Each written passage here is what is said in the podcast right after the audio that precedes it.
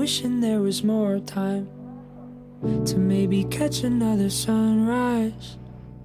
我当时躺在床上，闭上眼睛，关上灯之后，我的想法就是，比如说我现在辛苦一点，我克服下来，我还是坚持，然后我拥有一个美好的未来，我也不想过了，就是这个，就是这个未来，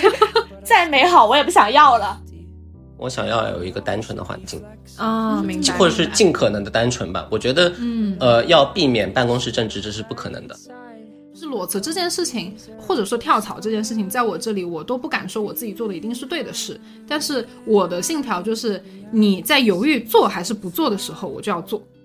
这个有有点像时势造英雄这种感觉，就是就是这个天时地利人和的那种，就是这个时代的事。然后我们其实上都是随着水去流的一个一个个体。我觉得主观能动性就是在工作当中非常非常重要的特质。是的，这个就是区别于你自己去定义你的工作是不是狗屁工作的前提。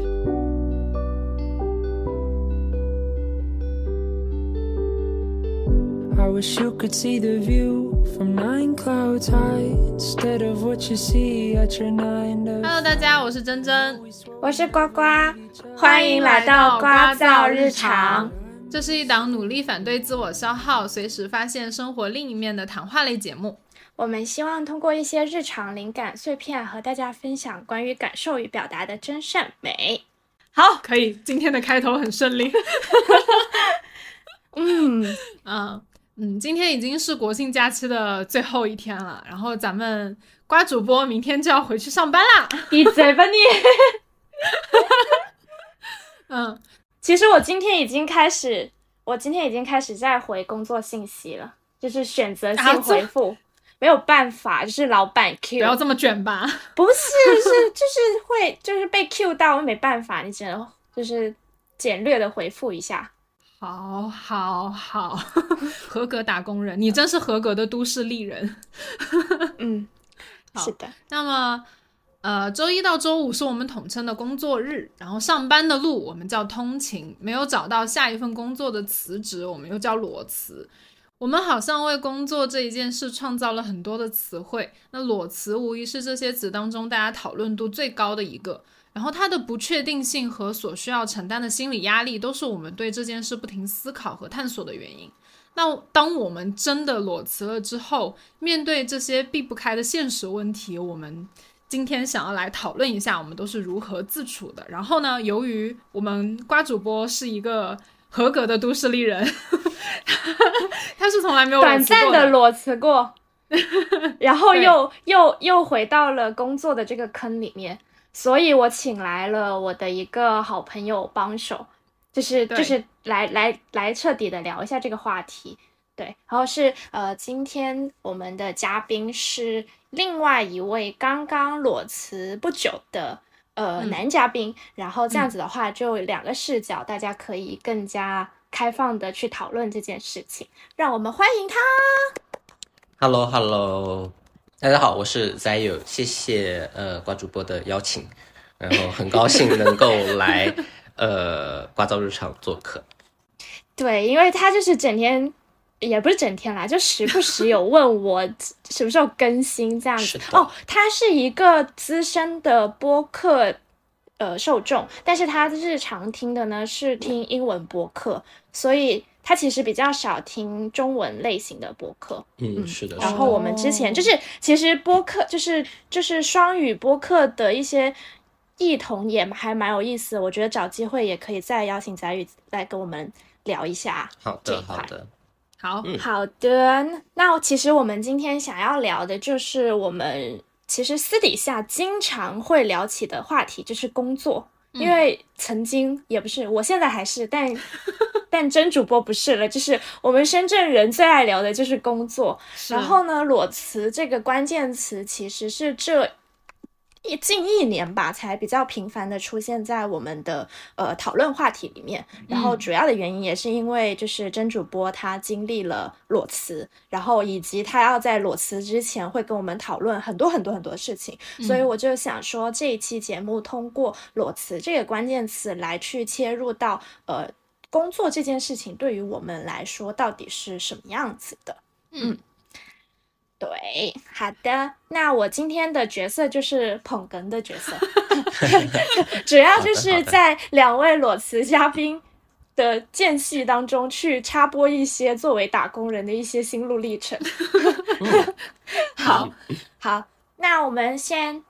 简单来介绍一下。啊，就从第一个问题开始，就是我们先各自介绍一下大家从事什么工作啊，然后大概的工作年限是多少啦，然后换过几份工这样子。嘉宾先来吧，嘉宾先来，应该你是优先的，不是吗？呃，嘉宾先来，嘉宾先来。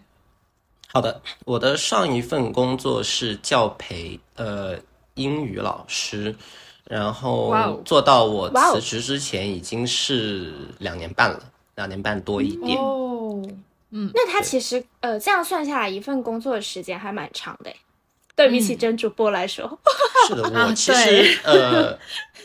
如果不是因为我，我觉得我自己更像是被雷击中的那种感觉。呃，如果不是在暑假的时候被雷击中了，呃，我可能这份工会接着做下去，做很长一段时间。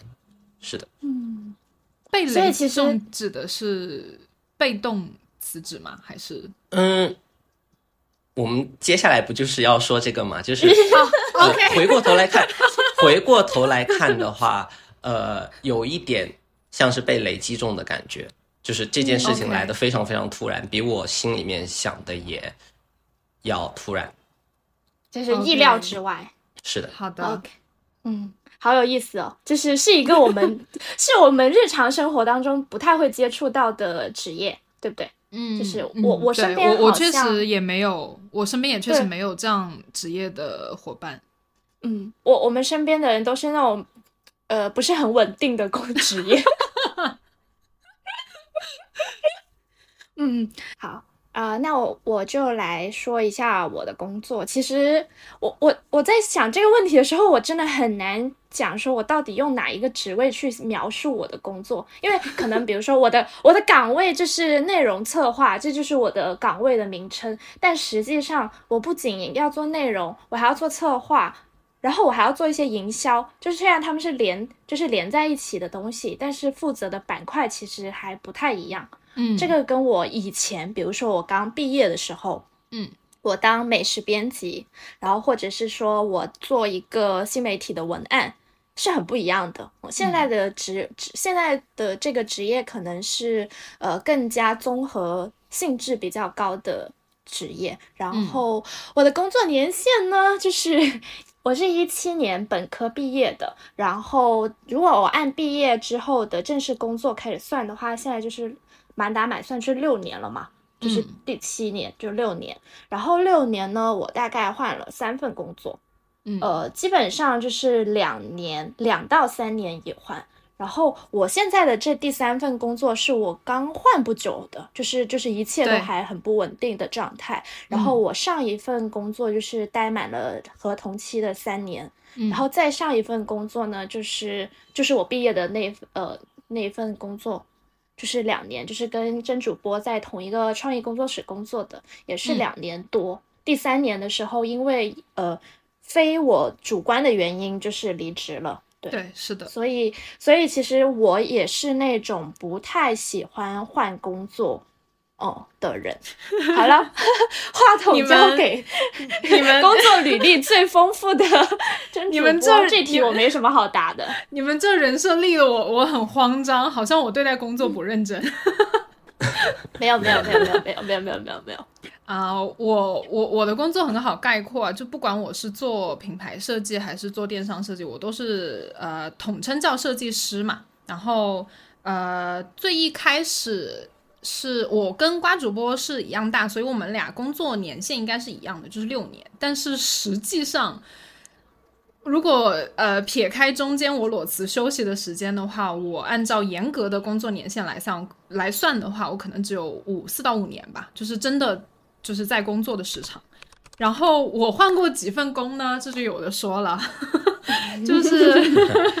对，因为我呃。我最一开始的第一份工是，呃，我刚来深圳的，嗯，怎么说呢？那那份工的时间非常的短，因为那份呃第一份工作的公呃公司非常的小，然后它是一个呃相对流水线形式的嗯一个工种，然后所以当时我会觉得对设计这个岗位来说，我不想要一直去做这样的工作，然后所以我待了八个月我就走了。但是我很感谢那份工作，因为它带带领我进入了新媒体设计这个坑，然后我就跟瓜主播相遇了。对，然后我们我们在做新媒体的那个时候，刚刚好是新媒体风口的时候，对对对，一五一四一五年的时候嘛。对，是的，是的，是的。然后呃，那个阶段，反正呃后后来吧，就是从从第一家公司离职，然后跟瓜主播在同一个工作室工作，那个时候是应该是我相对比较长的一份工作了。快两年吧，也快两年，快两年啊。然后，然后呃，在工作室被迫关呃关关停之前，我是由于一些自身的原因，然后先行离开了。然后在我先行离开之后，疫情就来了，然后我们工作室就被迫的就是呃停止了。然后后面，呃，疫情稍微好一点之后，我去做了我下一份工作。然后这份工作也是我所有工作当中最长，然后消耗我的精力最多，让我痛哭流涕也好，让我快速成长也好，最最长的一份工作，就是在呃喜茶做设计师。然后这个也是工作了整整两年。然后我选择了那个应该不算裸辞，那应该算跳槽。但是我这个槽怎么说呢？跳的有一点就是草率。然后所以后面。呃，在跳槽了之后，然后这份工跳槽之后的那份工，我大概干了三个月不到吧。然后我是自我判断我跳槽失败了，然后对，然后我就又从跳槽失败的这个公司裸辞了。然后裸辞了之后休息，在深圳休息了四个月。然后休息完四个月之后。呃，又开始重新找找工作，然后刚好那个时候遇到一个职业方向上的转换吧，然后我就选择了我在深圳的最后一份工作，就是去做电商设计师。然后电商设计师这份工作做了八个月，然后我又觉得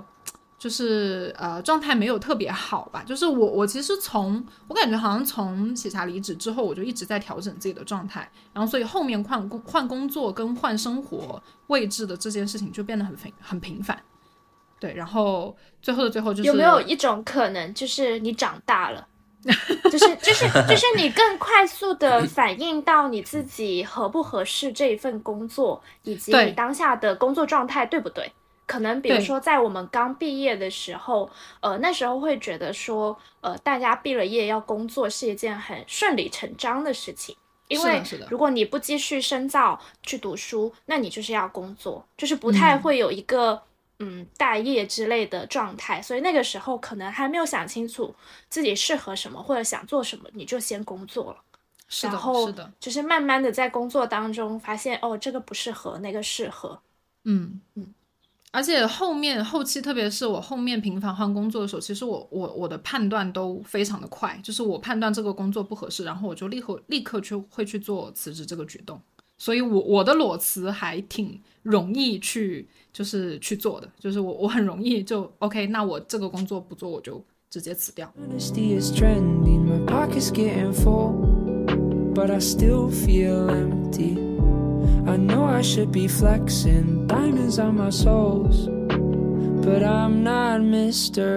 好的，那就。刚好延伸到下一个话题，就是什么瞬间，或者是发生了什么事情，让你觉得我今天一定要辞职，就是这个这个问题。嗯，嘉宾先来。好，嘉宾先来。对我来说，其实并不是一个瞬间的事情。嗯嗯，如果如果真的要深挖的话，可能也有。呃，但是这个我觉得它是一个。慢慢慢慢慢慢积累下来的，最终形成这么一个结果，只是这个结果来的比我想的要快得多。嗯，那呃，我所在的行业的呃原因，之前是因为有很多限制，就是去年也好，呃，从从前年吧，是从二一年开始的时候有很多的限制。然后呢，再加上去年的一些呃现实中的情况，再加上本身自己这份呃自己的这个部门，它其实上是一个很很佛的一个部门，它不是一个靠呃堆积堆积出来的，呃。就是我们的盈利方式并不是堆积，嗯就是之前。然后从今年开始，这些现象全部都发生了比较大的转变。呃，从我我部门原本有八个人，呃，去掉运营人员的话，就只有六个老师。嗯那呃，其中包括我在内，到现在，呃，这六个老师里面，其实上有三个已经不在了，就包括我。呃哦，，他们比我走得更早，然后嗯这是一点。呃，之后之后在暑假到最后最后半个月的时候，嗯就让我觉得，呃，很不对。虽然看起，虽然听起来有一些，呃，这个回答有一些官方，但是让我觉得的是，因为我上课，我们上课都是小周，嗯就是六天六天休一天这种。哦，那其实上上到第一周的第六天的时候，我的学生们，我上午下午所有的学生们的状态都不对了，嗯。而且最后半个月是都是我认识的，就是跟了我一年多的嗯。孩子们，我发现他们学不进去，嗯。就是并不是个别现象，就是哦，有些人学习惯不好，或者是怎么样，就是他们太累，或者是他们其实上这个暑假，他们之前原本也在上课，嗯然后呢，最后半个月来跟我，那他们的精神状态就不对，嗯。嗯，让我觉得有一些良心上过不去，哦，就是就是我觉得，我觉得你很特别的视角。对，对，这是这是其这只是我辞职其中一个原因，对吧？嗯我我其实上也没有那么高尚 但是我始终觉得你家长花多少钱多少钱来我这里，那我你的孩子就要学到多少钱的东西。嗯呃，这种模式我觉得他们学不到他们花的钱的东西，嗯呃，就让我产生了一些质疑和呃，就是我我觉得我正在，我当时会觉得我正在成为问题的一部分，嗯嗯，嗯，可以理解，可以理解。所以这是一个我想要走的原因。嗯还有一点就是，呃，公司大的方向嗯，呃这个也是一个很现实的原因。对，是的，是的，因为之前呃，我们这个公司其实上它的主营方向是应试教育，嗯因为去年和前年的限制的原因，呃，他就是作为老板，他亏了很多钱，或者是他赚的钱非常非常少，嗯这是我所了解到的。然后今年就属于是卯足了劲，想要把之前的丢失的东西找补回来。嗯然后我们部门，我们这个小部门，它呃不但不需要老板出钱养，反而还可以给老板赚钱。然后看了、看了过去两年的流水之后，他觉得呃想要对我们这个部门做出调整。嗯嗯，那就是其中有可能会有很多呃堆积的，就从一个非常简单的模式变成一个，其实上变成一个堆积的模式了。那嗯就跟我原先进来的时候不一样了。啊，懂一些架构上的调整是吗？是的，是的，是的，是的。啊，明白。然后或者就是说这些原因吧。嗯，或者是说，你可以跟我们讲一下你为什么想要从事这一份职业一开始的想法吗？就是可能这样子更加有助于我们去理解你为什么会觉得很痛苦在，嗯在这种模式变化之后。对一，开始的想法就是我喜欢小孩，很哇哦简单，我不喜欢，我不太喜欢跟，我不善于社交，或者是我不善于职场社交。哦，然后我觉得跟小孩子打交道，跟家长打交道，我可以非常非常的真诚。嗯。呃，我不需要藏什么，我不需要撒谎，我不需要就是嗯那些我全部都不需要做，就是告诉他们，如果有问题就告诉他们问题，如果哪里做得好就告诉他们哪里做得好。实际上这个就对我来说，我的想象中是非常简单的，就是这这是在我从事这份职业之前，嗯。呃，从事这份职业的时候，也确实是这个样子。嗯。嗯嗯嗯，所以当工作环境变得不纯粹了，你就会觉得很难受。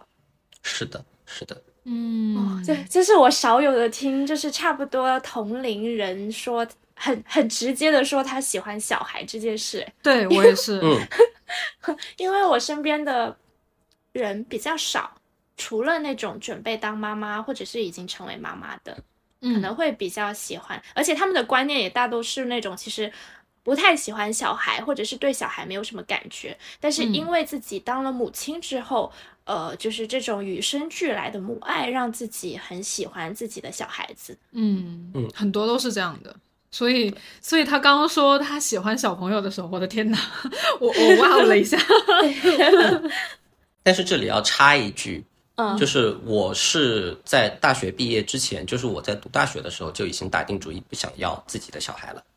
哦，哦一个丁克喜欢小孩，是的，那那其实我。这个人设很酷。我是不是可以理解为，其实其实你是比较喜欢和就是希望有一个单纯的社交关系，所以才会选择去对交小朋友。我想要有一个单纯的环境，啊、明白。或者是尽可能的单纯吧。我觉得，嗯呃，要避免办公室政治，这是不可能的。就是嗯就即便是在我们那个小小的水池子里，嗯也是经常会有各种各样乱七八糟的，就是跟运营之间，或者是老师跟老师之间的那种呃，我我跟瓜主播太懂了。不是这我这里我就要说一句很老套的话：有人的地方就有江湖。是的，是的，是的，是的，嗯，那我当时就只能选择把这些东西吞下去。嗯呃，因为确实回过头来看的话，我觉得这份工作很美好的地方，就是一直很美好的地方，就是我的学生们，他们，我我不管他们成绩是好还是不好，呃，或者又或者说我很幸运能够遇到、呃这些，起码有在一个水平线上的小孩吧，在一定的水平线上的孩子们，然后家长们也很通情达理，并没有嗯那种呃不可理喻的。很不讲很不讲道理的家长。对我觉得我是运气好的那个。嗯，OK，所以就是嘉宾的一个观点，就是他不是因为一个瞬间去决定他要离职，而是有随着环境也好，或者是工作的一些所谓的细节的变化也好，然后慢慢的累积，就是它是量变引起质变的一是的是的个过程。是的，哦，嗯，但我我是那种我是会因为一个瞬间，然后决下定决心离职。可能我私底下会就是工作不顺心的时候，也会说我今天不想干了，我想辞职。但是都是那种就是打打嘴炮说说而已。但一旦就是我的性格是那种，如果我下定决心想清楚了一件事情，我就会马上去做决定。然后我自己的我自己去想那个瞬间，如果去概括来讲的话，就是，嗯，当我对工作不再有好奇心的那一个瞬间，嗯那个瞬间我就会促让我自己去下定决心做离职这件事情。如果具象一点点的话，可能是这些，就是比如说你早上起床一想到要上班，你就会觉得昨天晚上的觉白睡了。就是就是就是就是你懂吗？就是起床的那个闹钟响的那个瞬间，然后你会觉得说你昨晚的觉好像没睡一样，就是那种疲惫感。嗯，但明明你你刚睡完八个小时，或者是你明明刚过完呃一个周末，然后周一的时候会有这种想法。然后还有就是睡前你躺下去，就是闭上眼睛的那个瞬间，你会突然有一个很奇怪的想法，就是你想要一觉不醒，就是就是就是你就是。你你这有点严重了。不是，是真的，就是就是我我当下的那个，就是我我准备离职前的那那时候的状态就是这样子，就是我当时躺在床上，闭上眼睛，关上灯之后，我的想法就是，就算我的未来会，比如说我现在辛苦一点，我克服下来，我还是坚持，然后我发挥我的主观能动性，然后我拥有一个美好的未来，我也不想过了，就是这个就是这个未来再美好，我也不想要了。我就想当下就是一觉不醒就就我的人生就这样结束吧，我也不会觉得可惜。就这个瞬间，然后如果再具象一点点，就是如果当你发现你自己在休息时间里面也很难开心的话，可能就是需要你去审视你的工作到底适不适合，或者是你当下的状态需不需要调整的时候了。嗯，这个我认同。我我是我是通过瞬间去判断我的工作状态好不好，或者是我要不要做这个决定的。嗯，你呢你你呢们真的很理智。是吗？嗯，你你们你们你们所有关于工作的思考都很理智。说实话，因为呃，如果说要我去说哪一个瞬间或哪一件事情让我决定一定要立刻辞职的话，我可以说出来非常多。就是你说，对，因为因为因为我我裸辞的，如果按照严格来说，我裸辞的经历应该是整整三三份工作都是裸辞的。在我跟阿瓜，就是我跟瓜主播，呃，在变成同事之前，我的那份工作也是裸辞。虽然我只干了八个月，但是我第一份工作的裸辞判断就是我不要做流水线上的女工。这个是我，嗯这个是我在做了八个月之后，然后我我给我那一份工作下的定义，而且，嗯，我说起你这也很理智啊，不是，你但当时理智啊。当不当当时有一件事情是让我觉得这个工作我没有办法再忍受下去，是因为当时不是也没有毕业多久嘛，然后呃去了之后，我在那份我在那个公司呃刚好像是跨年的时候，因为是七六六月份毕业，然后七月份我就已经在公在公司上班了，然后干到年底。然后年底的时候，因为当时那个公司的业务是为呃星级酒店承担一些他们的公众号推文的工作，然后刚好呢，我不知道是不是那一年的过年，可能星级酒店的生意比较好，还是预定的那个呃量会比较大，然后就导致了我们在那一年的过年爆单了。然后我我们所有我们组当时嗯没有那么多的设计师，一共加起来可能才三个设计师，但是三个设计师要承担十几个酒店的推文，就是这已经是很很严重的情况，然后就严重到我们三个设计师全部生病了。就是到后面，就是我发着三十八度多的高烧，然后还要，而且是大年三十前一天晚上，我还在公司加班，就是赶稿 shit！就是这个天哪真的啊，那那个那个时候，我就我就我就想说，而且问题是你赶稿赶的东西是前一周已经确认过的东西，但是后来被酒店的高层否定掉，然后你要拿回来重做，就是这个东西在我在在我的概念里面，我会觉得不值得。然后，嗯，对，然后当时我就说，我说 no，我我不要再做这个流水线上的女工了，而且，嗯，因为当时的量吧，可能是因为量的积累，就是一直让你不停的输出，所以我是没有办法去做创意型的输出的，我是只能完成这件事情，而不能完就是完成好这件事情。然后那个、嗯。那个，然后从那个过年加完班之后回家过完年，我回来立刻就提了辞职，然后后面就去就是找了第二份工作，第二份工作就是跟瓜主播在同一个工作室嘛，然后那那个工作，说实话，我觉得我也挺勇的，我觉得瓜主我也很勇，因为我们俩应该是公司的第二个人和第三个人，我印象没错的话，嗯，哇哦，初创公司，嗯对对，就初创公司就是这样子。就是人很少，然后我觉得完全就是被我们之前那位老板感染人格魅力，然后我们俩才愿意当他手底下的兵。哦，是不是？是不是我之前听到你们播客很早的博客里面有说，就是有一个富二代啊，对对对，啊？就是他，嗯嗯嗯嗯嗯，对，嗯，然后我觉得，我觉得嗯。你从，我觉得你从工作室提离职也是，呃，我觉得是蛮突然，就是不是一个很好的提离职的节对点。对，因为、嗯因为我在我我刚刚呃，其实我们那个工作室在疫情来之前，就是我离职的那个契机点，疫情是还没有爆发的。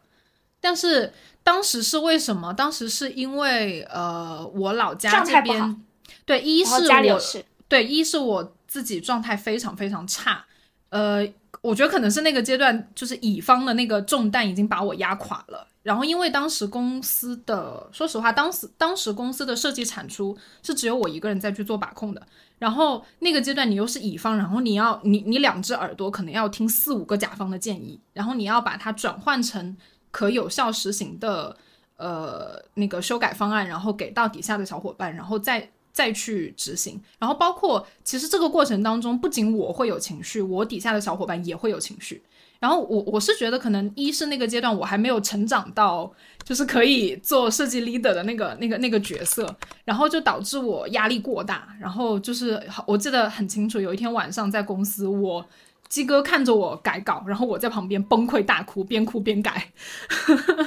天哪！对，就是有有这么一个情况。然后后面就是刚好在年前，然后我又知道了一个新的事情，就是呃，也是。那个时候，其实我心态已经很崩了。然后我突然接到消息，是我老家就是的闺蜜，就是跟我一起长大的一个女生，她突突然呃就是生病，而且很严重，这个病是会伴随终身的。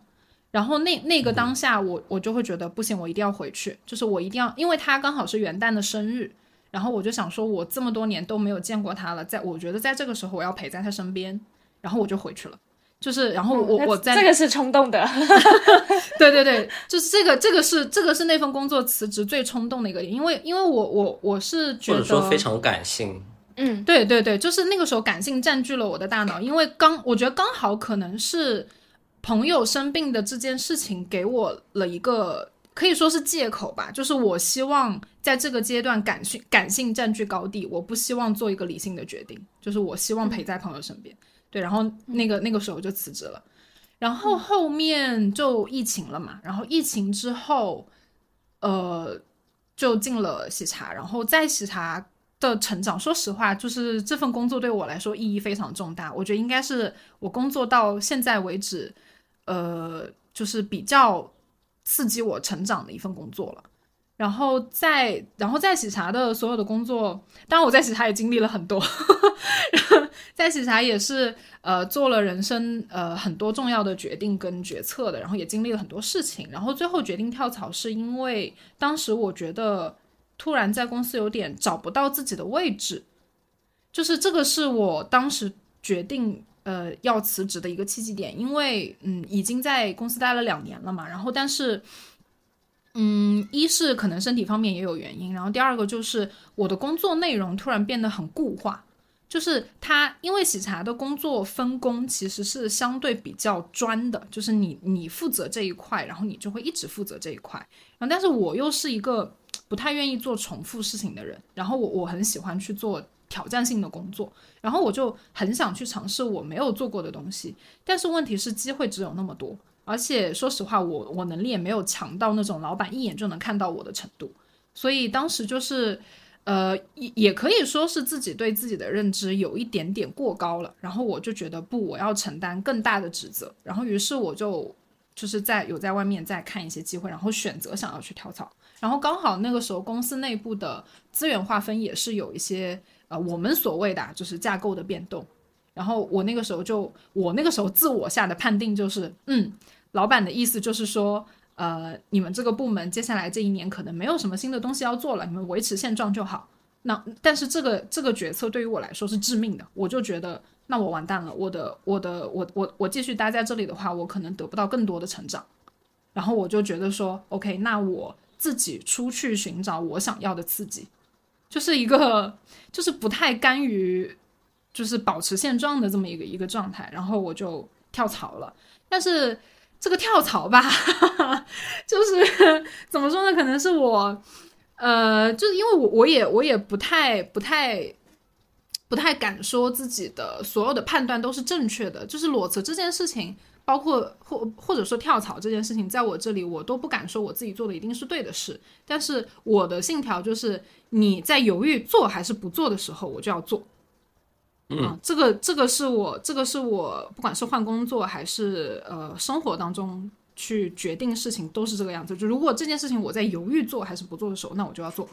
所以我当时就就做了，然后做了之后，但是呃结果不好，OK，那我跳槽失败，呃就是工作没有得到一个呃很正向的反馈，OK，那我就承担这个后果，然后我再努力的想一想，我有没有什么别的办法以及别的出路，然后就找到了我后来呃在深圳最后一份工作。然后最后最后一份工作就已经，其实那个时候已经改变了我作为设计师的一个职业方向吧，因为当时是从品牌设计师转到了电商设计师，也就是说我是需要直接和销售渠道和运营渠道去打通的。然后这样的话就是，呃，就会造成一个就是跟我之前工作的氛围非常不同的一个一个状况，就是你需要考虑你需要考虑转化了，我们是有 KPI 考核的。就之前品牌设计师其实不太需要考虑这一点嘛，有很多人就是会诟病说品牌设计师的很多想法很天马行空啊，很概念啊什么的。但是我们不是，我们是要直接跟销量挂钩。然后那个阶段你就会体会到之前很多我无法理解的，为什么很多运营会跟设计师关系贼不好。我 我当时就会有很很直观的理解，然后也学到了很多东西。当然，呃，怎么说呢？我觉得也是。最后的裸辞也是呃嗯机机缘吧，机缘使然吧，因为呃近几年短视频的兴起，然后因为我在是呃电商部门，就是传统的电商部门，然后也就是说公司希望今年的呃就是嗯销售额啊这些东西，他希望有一个。质一般的飞跃吧，就是老板的目标和我想要的目标又变得突然不一样了，就是呃有一点点跟我入职的时候的想法是有点有点区别。然后后面我呃我自己当然也有也有去争取，但是争取的结果是呃不太直观的，所以后面我就决定说，OK，那刚好我自己的状态也不是特别好。那我就选择彻底休息，就是这是我已经折腾了三四就两三份工作之后，然后我得出的结论就是我需要完全放掉，就是不能把自己再搁置在这个不停转的这个这个这个滚轴里面继续滚，这样的话我会越滚越越糊涂，然后我就直接裸辞，就这个是这个就是我现在做的最大的决定，就是我直接放弃掉了深圳所有的一切，然后我回到了老家，就是进行一个呃相对比较长的休息吧。嗯，然后这个就是我所有的裸辞历程了。嗯，哦，很很很很，这个心路历程 非常的漫长。哎，那那那我就想问一下，就是我想问一下嘉宾，就是嗯呃，因为你其实准确意义上你只做了一份比较长时间的工作，然后你下定，其实你你完全可以做辞职这个决定，而不是裸辞。然后你为什么选择裸辞呢？就是扣一下我们今天的这个主题。哦，嗯，其实这个问题在我呃决定，我大概是打定主意的时候是八月份的第三周，嗯，打定主意。那那个时候我还有一周的课，就是八月的最后一周。那我是先跟我家里人说了，嗯。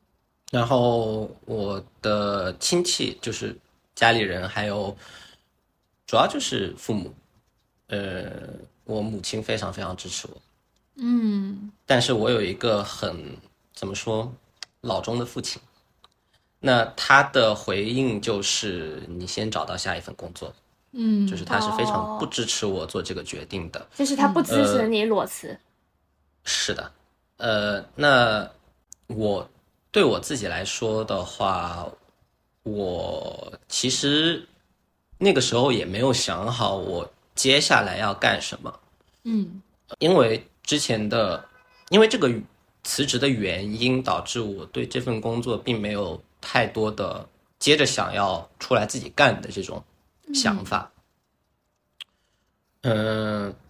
或者说我自己对自己的能力，呃，没有那么。有自信，就是说我自己出来干，然后让我按照我自己的意思来，然后这件事情就能做好。那我当时想的就是，我想休息一下，嗯，就促成了这个裸辞的原裸辞的这件事情。嗯，我感觉，我感觉，我感觉，我我跟呃嘉宾，我们两个人选择裸辞，就是裸辞的裸裸在其实是思想。就是，嗯，就是不是说对这份工作有多不满意，而我们裸辞没有直接无缝衔接到下一份工作，大部分原因是因为自己，我觉得大大大部分都是这样，就是比如说我要调整我的心态，调整我对工作的态度，或者说调整我的状态，然后我们才会选择暂暂时停一下，所以没有没有说，也呃呃，换句话说，我感觉也是对下一份工作的负责，所以才选择嗯。不会去立刻衔接到下一份工作里面去。确实，因为其实如果是我的话，我也不太，就是我不擅长在在这一家找下家的这个 这个这个这个状态，因为我我会觉得我两边都顾及不好，所以嗯。其实呃，我辞职。我也休息了一段时间，然后只是说我休息的这段时间，也是因为机缘巧合之下，有了嗯。现在这份工作，就是嗯我也没有特别的去说，我一定要找到非常满意的工作，我再去做辞职这个决定。嗯。就就是我觉得这个心态跟你们是有一点点像的，然后跟你们的心态有一点点不太像的，就是我是那种嗯停不下来的人，就是这个是我自己的性格原因，就是我我比较需要一些做一些具体的事情，或者是工作带给我的意义还比较不一样，所以我会嗯。觉得说，呃，如果我我可以裸辞，但是或者是我我可以不在。我我可以不在办办公室上班，但是我不可以不嗯。工作，就是这个这个工作嗯。覆盖到很多方面，就比如说我可以做我们自己的项目啊，然后我们可以录播课啊，我可以接点私活啊等等，然后去去缓解一下我没事做这件事情。嗯，然后我就会觉得说，这个这个可能是我跟你们不太一样的地方，所以我这种潜意识跟这种个性就会导致，呃，我可能会比较容易进入到下一份工作的状态。因为我自己的状态是在工作当中，或者是事情的发展当中去去逐渐的对逐渐调整。嗯。就是如果让我完全停下来的话，反而不是一个很好的调整，因为我会觉得嗯。说，那我就是在停滞的状态。哦、嗯。我我的人生信条是不破不立，嗯。这个这个就是，呃，我们我已经在上一期播客讲过了，所对以对就是我我可能觉得这个是我跟你们两个不太一样的地方。那这个 Reality seems to fly by. I miss texting my best friends, but my phone's on airplane mode. 那这个时候我又想再继续问问问题，嗯就是嗯到底是呃我们选择工作，还是工作选择我们？我觉得这个问题问的很好，嗯，就是这个问题是是我今天录制这这个节目的大纲里面我想的最多最多的一个一个问题，然后我也想先听一下你们的想法。我觉得这个问题就问的很很有哲学，很哲学。就我觉得，我觉得如果一个人能够选择他的工作，呃，是一件很幸运的事情。对，嗯嗯嗯，对于我自己来说，我只能说我自己，我我觉得我应该是选择了这份工作。嗯因为那个时候的事实就是我有另外一份呃电视台的 offer，具体哪个电视台就不说了，但是不是去当记者。虽然跟我的专业对口，但是我很确定，就是他不是去当记者。然后电视台里面有一些别的，就是类似于嗯。宣发的那种、嗯。嗯。那种那种活儿，然后他会比较，呃，我觉得在起步阶段应该没有我上我的就做老师那么，呃，压力那么大吧。嗯嗯。但最后还是我想来想去，就是我觉得小孩子简单一点。嗯。那如果假如说工作选，如果要说工作选择了我的话，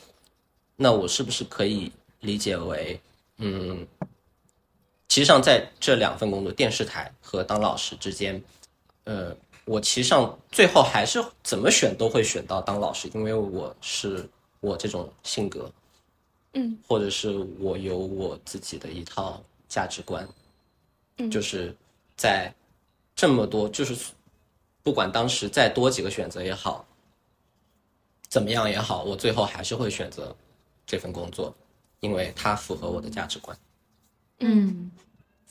所以我觉得两边都能说，但是如果一个人就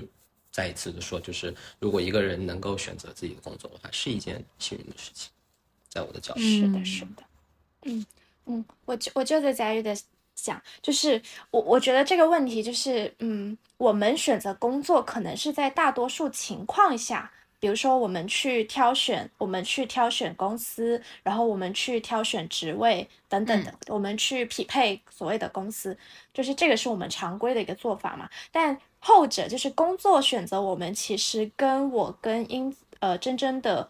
工作有一点点联系，比如说像新媒体这个行业。就是我们当时为什么会去做这个行业，呃，有一部分的原因就是当下的社会它需要这样子的工作，然后我们恰好匹配，然后工作选择了让我成为了一个新媒体的策划，新媒体的一个文案。大概是这样，还有就是那种大厂思维，就是就是大厂，它是一个很庞大、很庞大的系统。然后呢，它其实它就是去选择他适合的人。那那个人到底他的性格怎么样，或者是他的学识、他的三观、他的价值观怎么样？其实在，在这个大厂的体系里面，它完全不重要，它就是需要每一个岗位匹配一个相对应的人，合适的然后他其实对他其实不太在意你的所谓的个人发展。但我自己的观点就是，我绝对绝对的选择前面，就是我选择工作。我我觉得，我觉得瓜主播这里，你的视角就更高一点，就是说，嗯。呃，这个有有点像时势造英雄这种感觉，就是、嗯就是这个天时地利人和的那种。就是这个时代的事，然后我们其实上都是就是随着水去流对。的一个一个个体。还还有那那个什么，在风口上的猪会飞对，对对对对对对对。对，很多人现在都对会讲这种话。是的，嗯呃，因为呃，就是因为时代跟之前不一样了，然后嗯我们这一代摆在桌子上面，然后能让我们做的事情就是这些。那嗯瓜主播的这个视角，我觉得就很有意思，就是说，其实上最终还是呃更大的环境，呃，告诉我们你可以做这个、这个和这个，嗯给我一种但是这个只是这个只是我的前面的前提，我还没有去论述 我为什么 我为什么选就是我选择工作这件事情，就是哦，这时候我想要推荐一本杂志，就是台湾有一本我还蛮喜欢的杂志叫 Everyday Object，就是它出它每一年会出一个特刊，然后这个特刊它这一期特刊就叫做。工作学就是一本生活方式类的杂志，然后他出了一整本很厚的呃杂志，去讲到就是工作。它是一门学问，这个本身。然后我就记得很清楚，他们的这个刊里面的呃主编的编手语的时候，他就写，就是你造就了你的工作，但同时你的工作也造就了你。然后我我自己去理解这句话的话，就是其实我们就是工作，你去呃，就是你跳开你成你是工作本人这件事情去看的话，我们其实是通过工作的这个方式去观察，或者是去拆解不同的人，或者是团体，或者是事物，它到底是怎么运转的。就是这个是一个更客观的一个层面，但是我自己本人就是，呃，我我是属于那种可能我在工作上面，或者是我在思考问题上面，我会倾向于比较理性的去思考，但是我做的决定是感性的，哦。呃，就是就是我会我会把所有的客观的或者是理性的东西先捋一遍，捋完之后，我在这一一大堆呃客观的事实里面去挑最能够 touch 到我自己本人的感性的部分，然后我嗯去做那个感性的决定。因为我其实是一个很典型的 J 人，就是现在不是那个 MBTI 很火嘛，然后特别是我在工作当中，我就是一个很喜欢把掌掌控权握在自己手里的人。哦嗯，这个是我一性格一部分原因，然后在工作当中体现的更加明显，所以我我会觉得说，如果一份工作不是我自己去选的，或者是呃我失去了这所谓的一个掌控权。呃，包括是比如说我失去了好奇心啊，或者是我在工作当中感到不开心，其实都是失去掌控权的一些体现。就一旦我失去了这部分，那我就失去了我的主观能动性。那我觉得我失去了 我失去了主观能动性的话，我觉得主观能动性就是在工作当中非常非常重要的特质。是的，这个就是区别于你自己去定义你的工作是不是狗屁工作的前提。对如果你还有，如果你还有一部分的主观能动性的话，你不会觉得它是一份毫无意义的工作。是的。但一旦你丧失了的话，我就我就完全再也待不下去了。无论他是给我一样的价格，或者更高的价格，或者是做更更更好的事情，等等等等。所以我我我的观点就是，我去选择我自己喜欢的，然后去跟上世界变化的脚步，尽量的尽量的去跟上世界变化的脚步，嗯然后去探索人生的可能性。这个是我我我觉得工作对于我来说的一个一一个一个定义吧，就是嗯首先首先它一定要是我自己喜欢的，嗯然后我去选择用什么样的方式去跟上这个世界的变化。嗯嗯嗯我听起来的一个呃感受就是，我觉得你更像是呃在造就这份工作，而不是工作造就你。就是你有一个性格已经在这里了，嗯然后你通过探索自己，嗯，在这个过程中去呃，然后同时在进行这份工作，这两条线是平行的。就是说，你换工作并不并不代表，就是这条工作的线如果断掉了，或者是被更换了，呃，跟你的这条就是自己人生的这条线，呃，毫不不相关。就是就是是你你自己对自己的探索，对，或者是学习，它一直在前进。嗯，对，所以就我觉得这个是是非常非常好的一件事情。所以就是我我其实是在不断的用工作去探索自我，嗯，是的，是的，非常所好。所以我可以选择，就是我可以选择换工作，而不是说工作来选择我，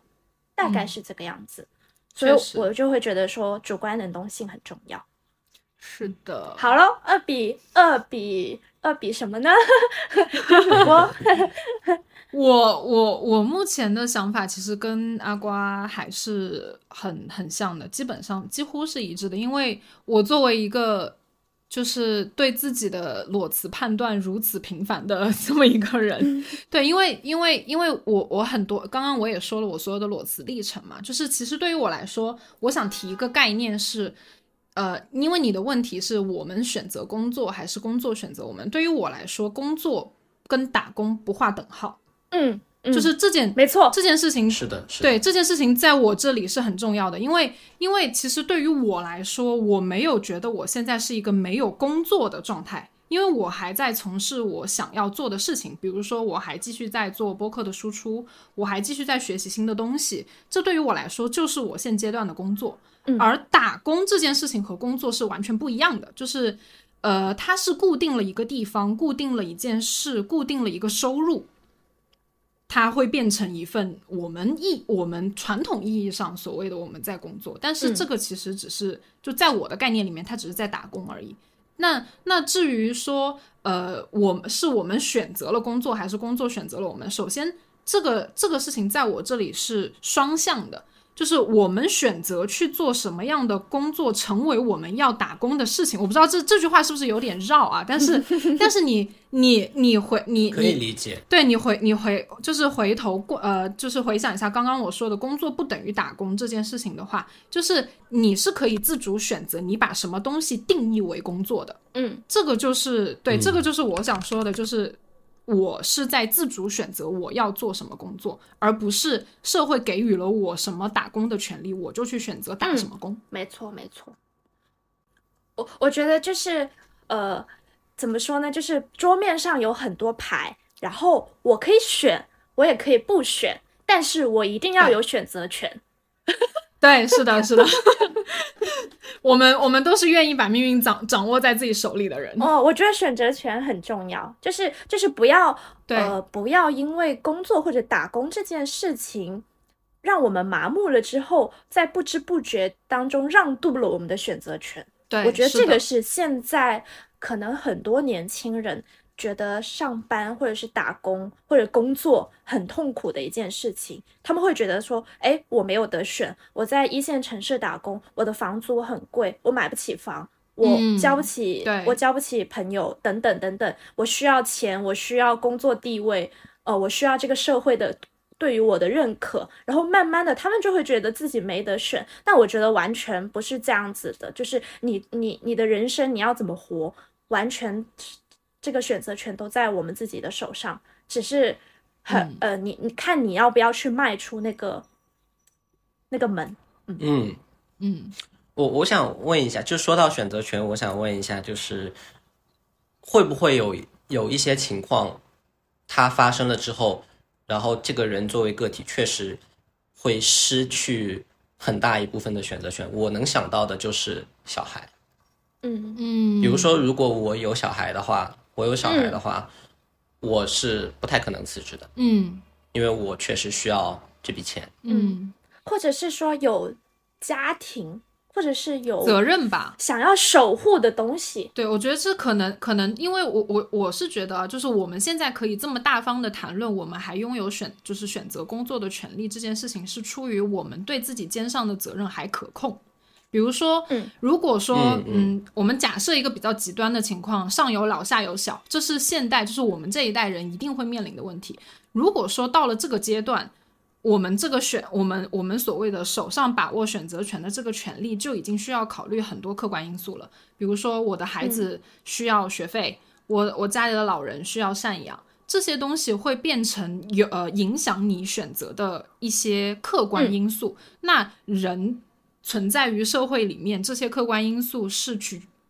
它是一定会影响你做选择决定的这个这个事情的。所以，嗯，嗯嗯，就是这种极端情况，嗯，怎么说呢？我觉得可能呃不在我们今天这个问题的范围内，但我觉得这个也是未来我们一定会面临的问题。就比如说，如果说呃，当然，因为我跟我跟瓜主播都不是那种走在传统人生路上的女生啊，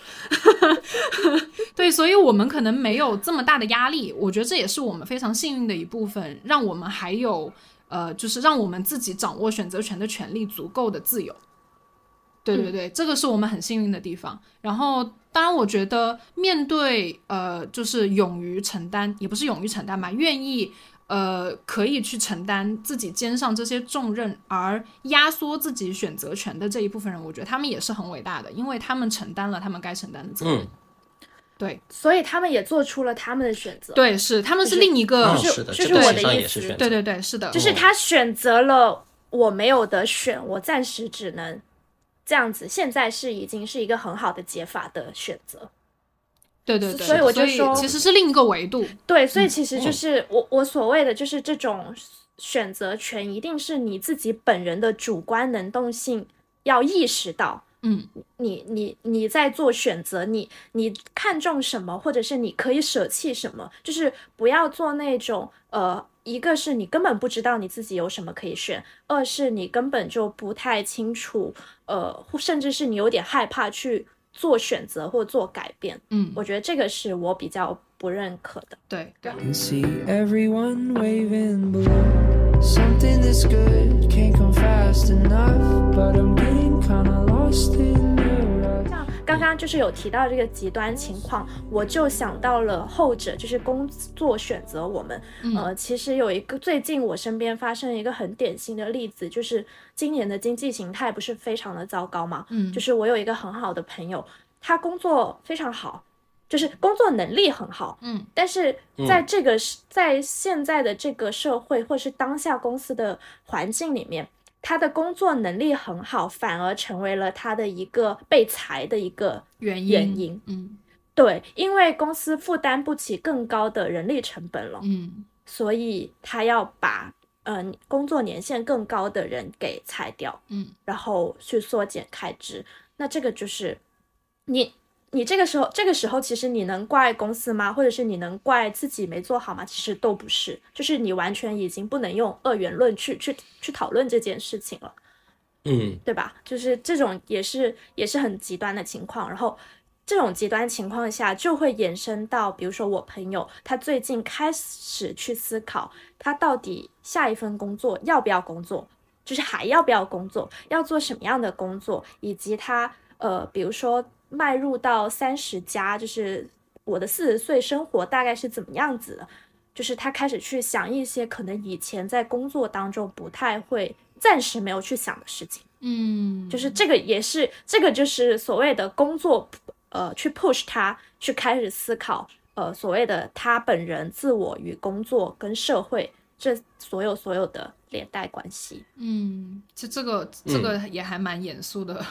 一个话题。嗯，嗯对，所以所以就是会牵扯出来一个话题，就是打工人的疑惑，嗯就是工不工作对于呃一个人来说影响到底大不大？嗯我觉得这个应该是很多人就是可能没有想过的问题。说实话，说实话，你、啊你问这个问题之前，我是没有特别去就是主动去思考过这个问题的。那我是经常想这个问题的。嗯但是我我我有问过身边的一些人，或者是观察大家对于所谓的工作上面的一个抱怨也好，或者是对生活上面的抱怨，或者是我对于我作为一个人的一些疑惑，其实好像比较少人去去去这样子去想。所以你们会觉得说，呃，你存在在这个社会，或者是存在在这个世界上，呃，工不工作这件事情，会去影响到你成为一个人的某些原因啊，或者是各种什么的影响吗？嗯，我之前想过这个问题，嗯。很久很久之前，然后然后在思考的时候，会给自己的生活嗯。做一个类似于优先级上面的排序。嗯。那我的生活的第一优先级是关于探索自己，嗯。就呃说的通俗一点就是学习嗯。知识，然后第二优先是自己的爱人和伴侣，嗯。呃如果有的话，嗯，呃第三优先就是家人。嗯。呃，后面还有一些呃自己的爱好啊什么的，巴拉巴拉，呃，反正是没有工作。对工作是最后的，嗯。工作对我来说不重要，哦，呃，这是对我自己，嗯，作为一个人影响大或者是不大，我觉得如果从呃我们这个社会的角度去看的话，可能是比较大的，因为呃我再提回到我的老中父亲，呃，我觉得他代表的就是呃这个社会上最主流的意见和观点还有声音，嗯。嗯。呃，他对我他的观点就是，或者说他已经说跟我说过好几次的一个呃一个话，就是你随便找一份工作都可以，你随便找一件事情做，啊，明白，你就是你只要上班就好了，确实哦你确实不能不你你你你你不能不上班，哦，然后他的、嗯。他的这个背后的逻辑，他的这个背后的逻辑就是，如果你不跟人接触的话，呃，那你你作为人的这个社会性就会逐渐的丧失，然后呢，你可能就，呃，他就会担心我是不是没有办法融入进这个社会了。然后前段时间我跟他有一个很严肃的。对对话，就谈话，就是、嗯就是我我我很严肃的告诉他，我不需要融入这个社会。然后嗯这是第一点，然后第二点就是，第二点就是我不上班，但是我也有事情做，然后我也有我的朋友们，呃，我也会跟人交流，我并不是不跟人交流，而且这种事情。这个这个已经不是第一次发生了，就是在疫情期间，就是在疫情早期的时候，我其实上是过的美国时差，嗯。就是我的一切的跟人的交流和互动全部都是在凌晨，因为嗯。我我那个时候的类似于做事情的一个圈子全部都在美国，这个是有点像我在挑战主流社会的声音，或者是我们这样子的人在挑战这种呃在做已经在做了不一样的选择，已经做了不一样的选择，那我觉得他对社会的，就是对我们的影响是不大的，工不工作。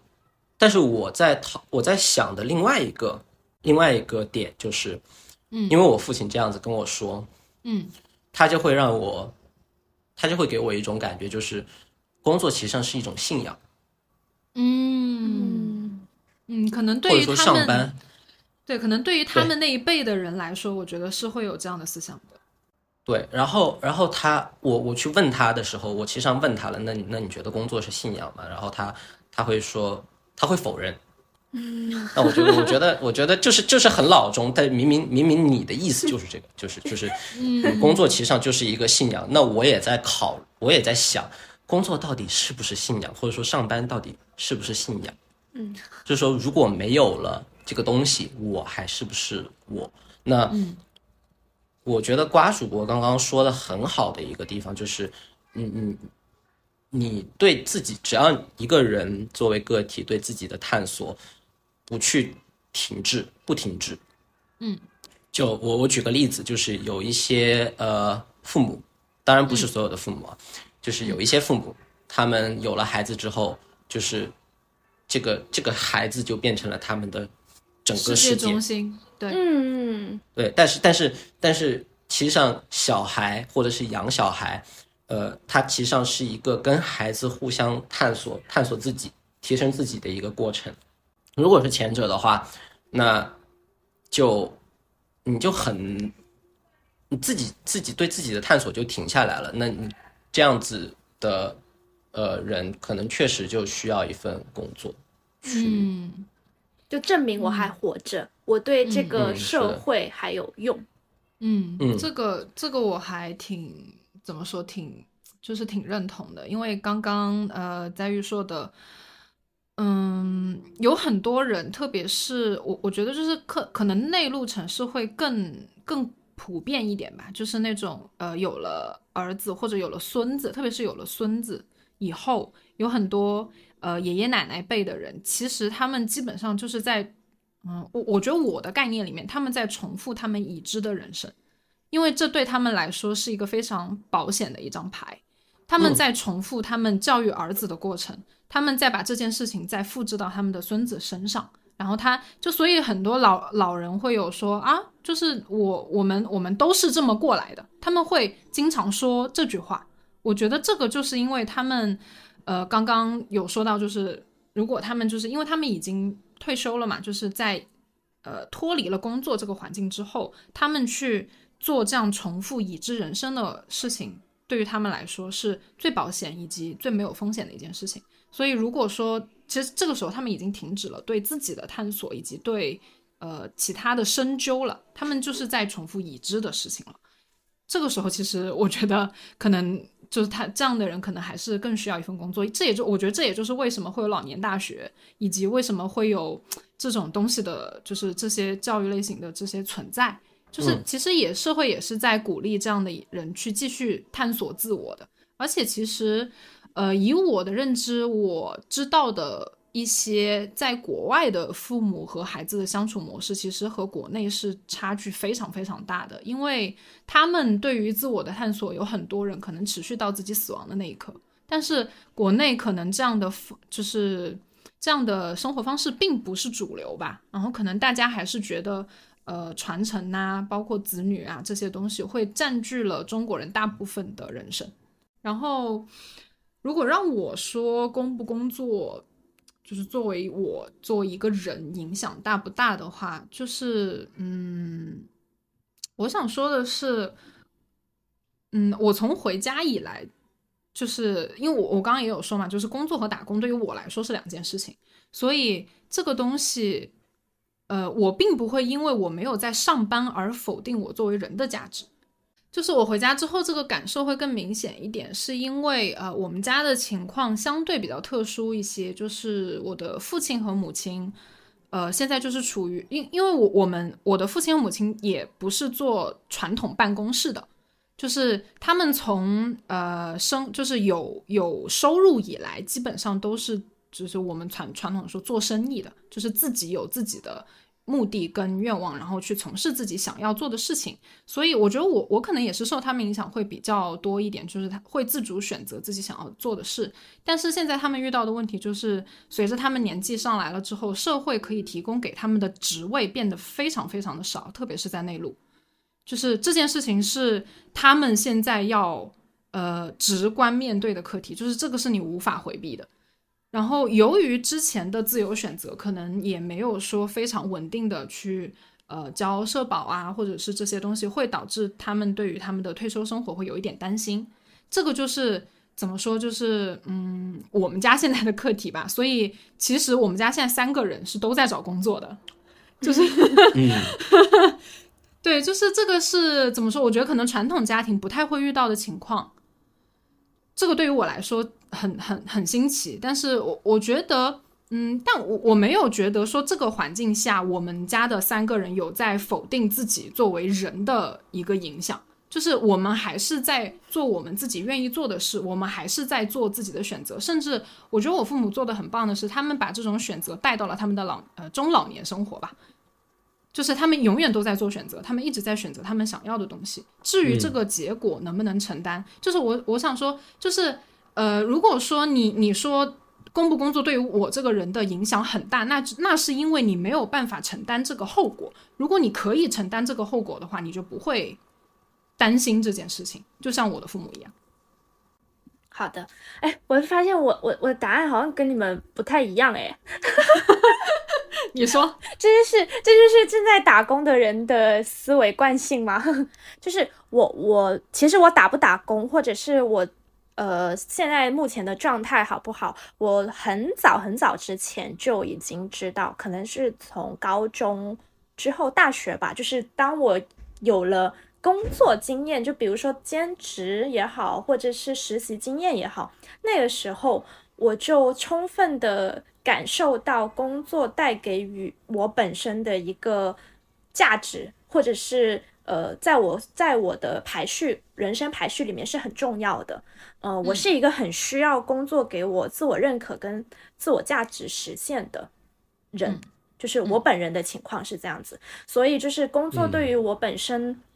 或者是我的自我的影响是很大的，但不是说呃你赚多少钱啊，或者是全民利之类的这种追求，就完全不是这个维度，而是说我作为一个个体，我可以去通过工作，甚至是我在做一些很小的小事，一件件的把它积累出来，然后我感受到了某些东西它在变化，或者是它的状态在改变。就这这个这这个整个的一个运转的状态，会让我觉得我自己呃，通过我的双眼或者是我的双手去看看到的世界，或者是掌握的世界，会变得有点不一样。然后这个是我觉得工作给给予我的一个很大的影响吧，有点像在上社会大学的感觉，就是嗯，就是大家不是经常在说嘛，就是它其实对于我来说也是在一个上学的的一个过程，只是说。我一直通过所谓的不同的工作经历，或者是不同的工作类型和工作内容，去寻觅我自己的人生答卷的辩题是什么。嗯，就是我，我可能还没有想清楚，呃，我本人我的自我，我想要去研究的一个辩题是什么。但是，但是我就是在我我很需要工作这一条途径去去去看一下，我到底可以怎么去述叙述我自己本人的故事。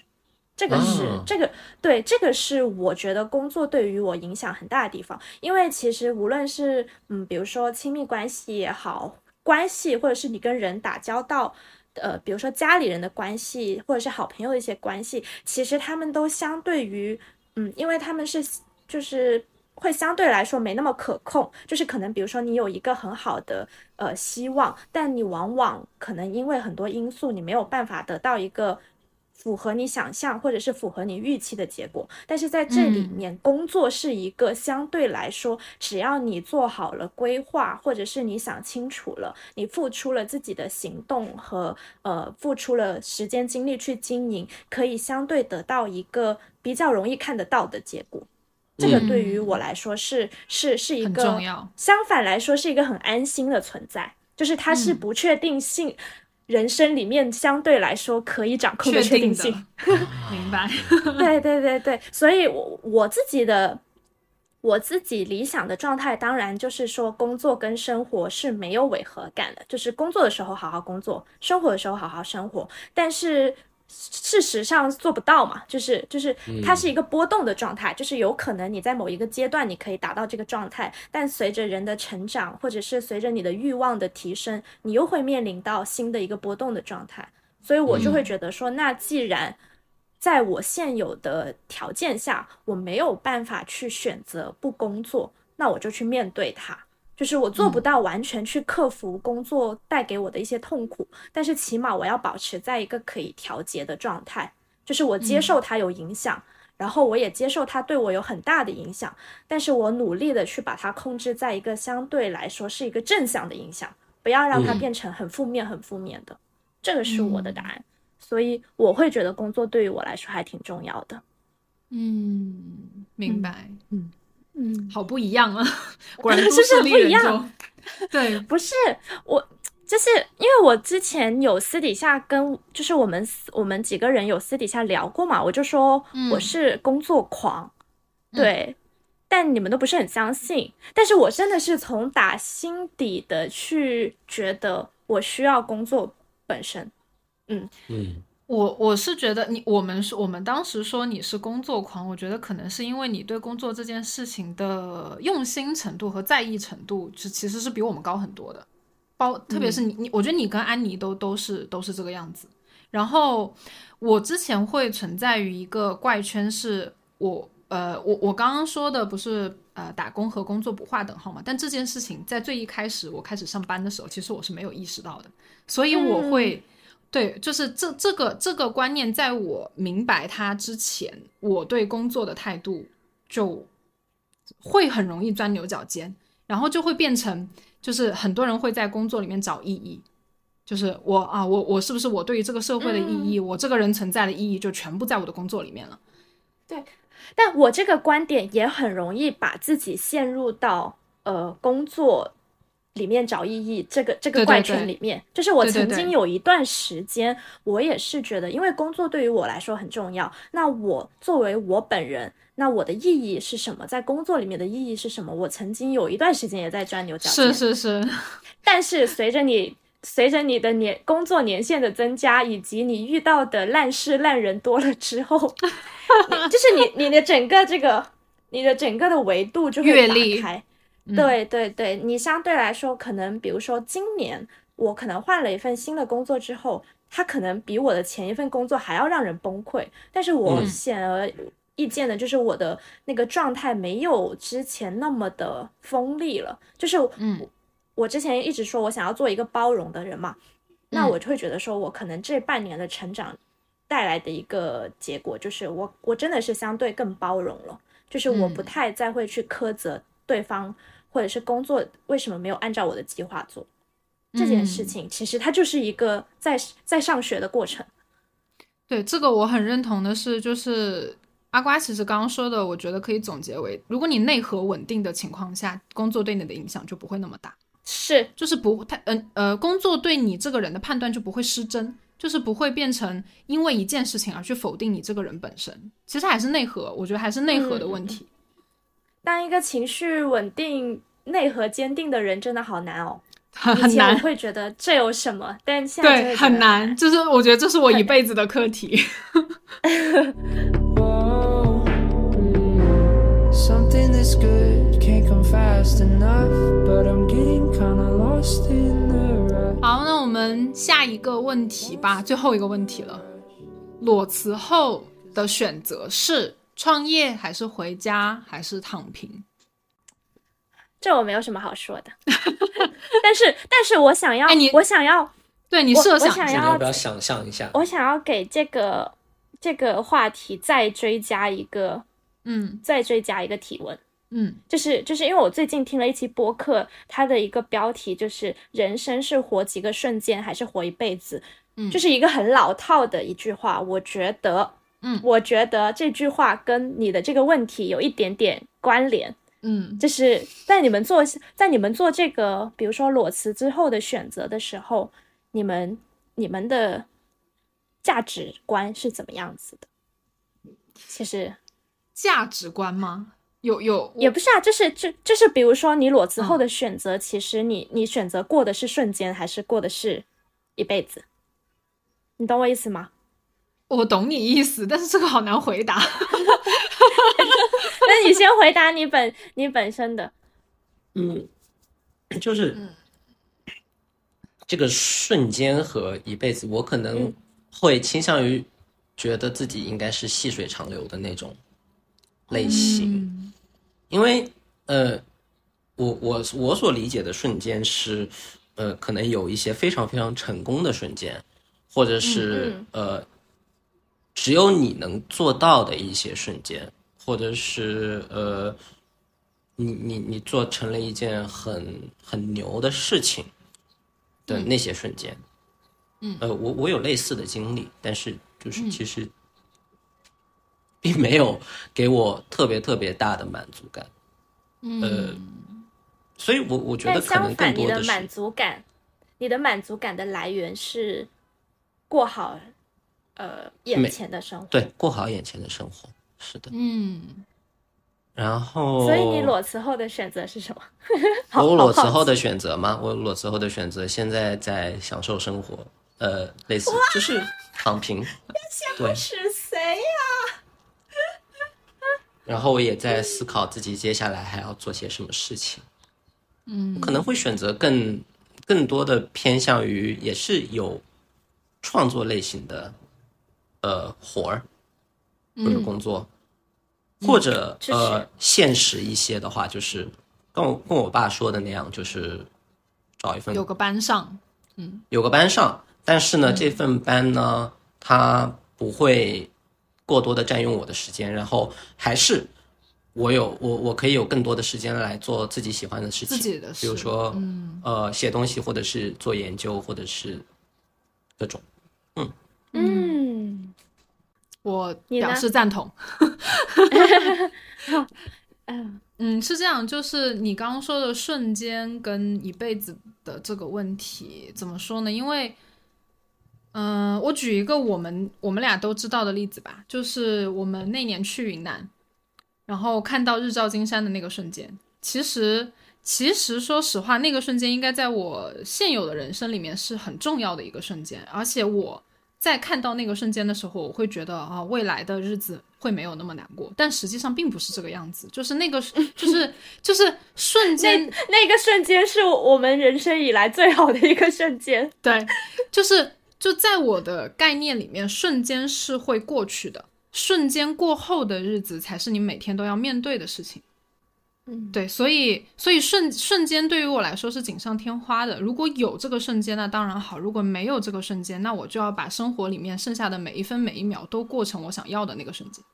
嗯，对，这个对这这个是这个是我想，就是我对于瞬间和细水长流的这个这个看法哈。然后呃，关于裸辞的选择，我觉得 怎么说呢？就是呃这件事情我还没有跟阿瓜有呃聊过，但是这是我裸辞之后一直在做的事情，就是其实我是在考虑转行的事情的。就是呃，我裸辞后的选择是现目前是回老家，然后回老家其实可以翻译为我脱离了我以往适应的舒适圈的工作环境以及生活方式。我其实是把我六年以来积累的所谓的工作经验都已经放下了，我想跳出我习惯的这个怪圈，然后去看我还能，就是我离开了我自以为很擅长的领域之后，我还能去挑战自己什么？对，这就是我，我觉得我这个人设立的还是很很精准的，就是永远在找挑战，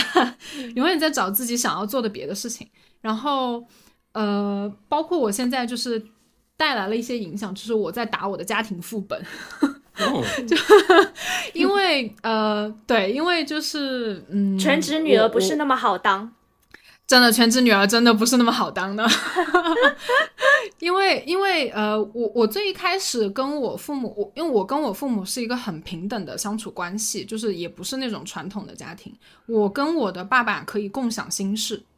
这个是我觉得可能很多别别的家庭很难做到的一点，这这也是我以往在外打拼，呃我们说的在外打拼啊，在外工作我。心里很难过、很不开心的时候，我觉得很自豪的一点是，我觉得我有家庭做底气。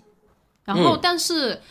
嗯，这次回来了之后，我就发现，其实跟我想象的已经有出入了。第一个是父母面对的问题，往往比我现在面对的问题要更严峻。第二个就是我们已经是三个成年人了，我们已经有三个，呃，可能相同，可能不同的世界观，但是这和生活观念嘛，生活理念，这样三个很不一样的人活在同一个屋檐屋檐下，并且是时隔六年之后，呃，也不止时隔六年吧，加上我上大学可能有时隔十年，就是这个时间跨度让我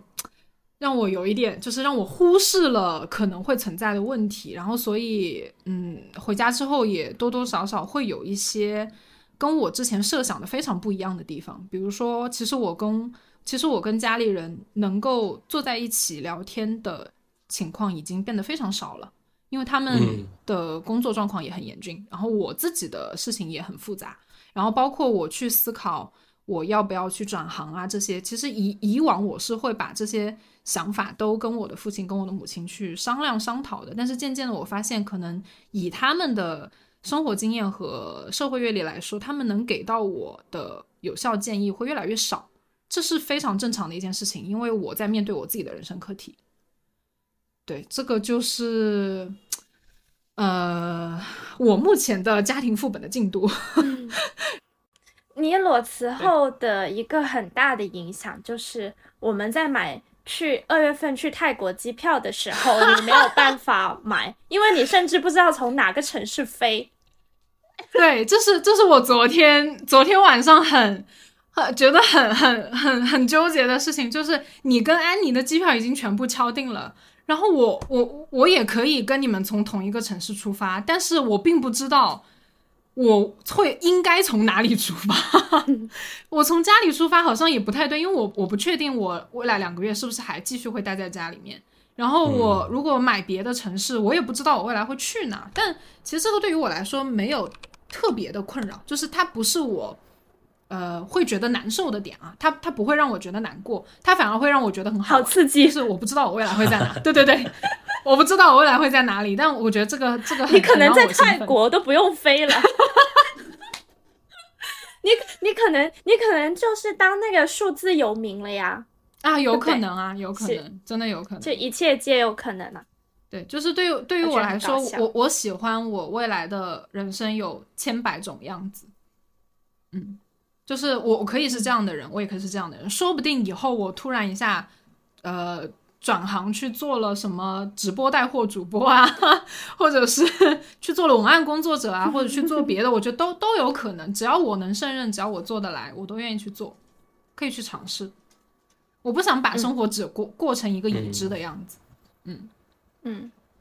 所以其实这个这个选就是大家都会觉得还是有选择，并且选哪一个就选哪一条路都不是一个很大的问题，嗯，对吧？是的，就重点还是要保持一个就是自洽或者是自处。就是一旦我们选择了我们这条路，或者是你在犹豫选不选的时候，我们就去做，做了嗯再说，对对对对，不对破不立。对，做或不做就选择做。嗯嗯嗯，哎，我们把裸辞聊得好正能量哦，对 不对？很好啊，因为嗯不错我我觉得，我觉得有勇气裸辞的人其实都挺，哎，好像有在夸我自己。我 我确实还蛮佩服，就是做裸辞决定的人，尤其在现在可能不是特别乐观的环境下。嗯，但是我觉得遵从心底里的声音是最重要的，对，对因为大环境再怎么好，你始终是一个很微小的一个个体。嗯。你自己本人过得好不好，或者状态对不对比较重要。对对对对对，就是不要不要嗯。太高看于自己对社会的影响，社会离了你依然会转的，就是把自己过好就好了。对。是是。OK，可以。聊得很愉快。嗯，所以其实工作真的真的没有那么重要，就是我个人觉得哦，就是生活是比工作更嗯重要的事情。就是在所有的嗯我们做的，就是我们怎么去评判工作，我们怎么去理解工作，或者是我们怎么打工这些大的议题之下，我觉得呃，一个我自己一直呃告诉我自己要坚守的原则，就是先是成为我，就是我成为我自己，然后我去选择生活在此刻，只是活着的方式之一，嗯。是通过工作去感受更多自我的变化的可能性也好，或者是嗯。变化本身的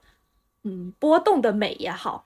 嗯，我觉得这个是我我想要在这期播客再次强调的，就是无论你裸不裸辞，呃，你觉得打工痛不痛苦，工作重不重要，呃，所有的大前提之下，都是你要先成为你自己，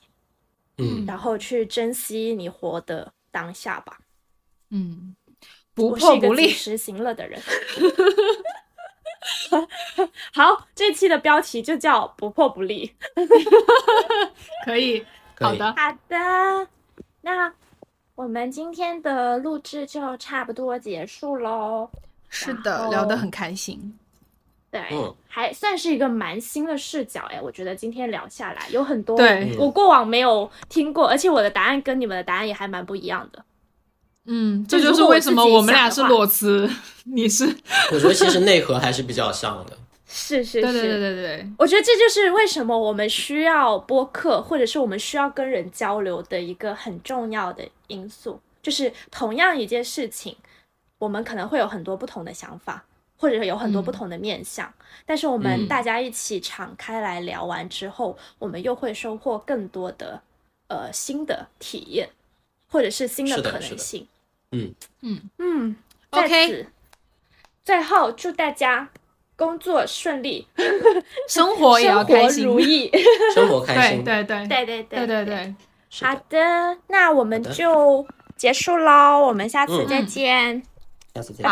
见，拜，拜。拜拜，谢谢谢谢翟宇，拜拜，嗯谢谢谢谢谢谢拜拜拜拜 The bright side, I don't deserve a spotlight.